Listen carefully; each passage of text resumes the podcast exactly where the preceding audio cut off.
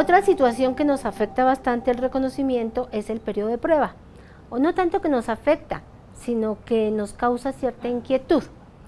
Un funcionario del servicio civil con derechos de carrera administrativa queda de primero en una lista de elegibles en otra entidad.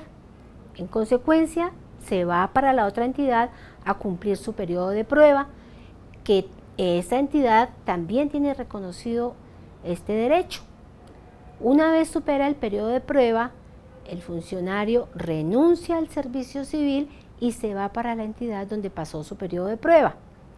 Es de tener en cuenta que como pasó de una entidad en donde se tiene derecho al reconocimiento a otra en la que también se tiene derecho al reconocimiento sin solución de continuidad, el funcionario tendrá derecho a continuar y cuando cumpla los cinco años podrá tener derecho a su reconocimiento por permanencia sin ningún problema.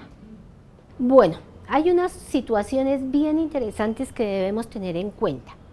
El empleado público tendrá derecho a los pagos en la forma en que se ha explicado, siempre y cuando no haya sido sancionado disciplinariamente con destitución o suspensión en el ejercicio de su cargo en los últimos cinco años de cada reconocimiento.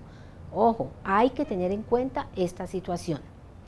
Adicionalmente, el empleado público que haya adquirido el derecho al reconocimiento por permanencia y que a la fecha de su retiro no le hayan sido canceladas en su totalidad las cinco fracciones del valor de la bonificación otorgada, ese saldo pendiente que tiene por cancelar le será reconocido en la correspondiente liquidación final de salarios y prestaciones sociales, siempre y cuando el motivo de su retiro no sea la destitución.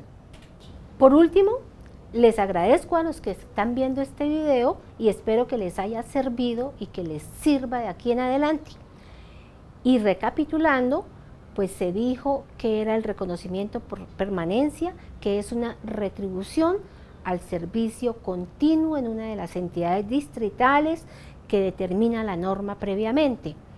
También dijimos cómo se debe pagar y que es un porcentaje correspondiente al 18% de lo devengado en el último año de asignación básica del funcionario.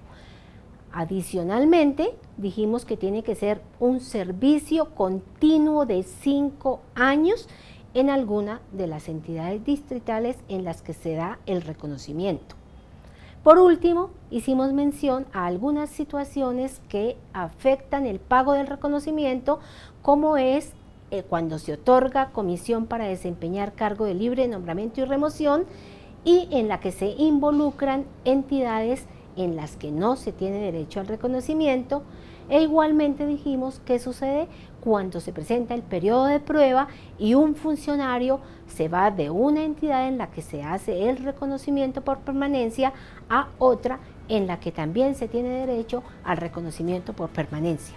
Sé que hay muchos casos, que hay muchas más situaciones, pero ya son muy particulares y creo que serán objeto de tratarlos más adelante. Muchas gracias.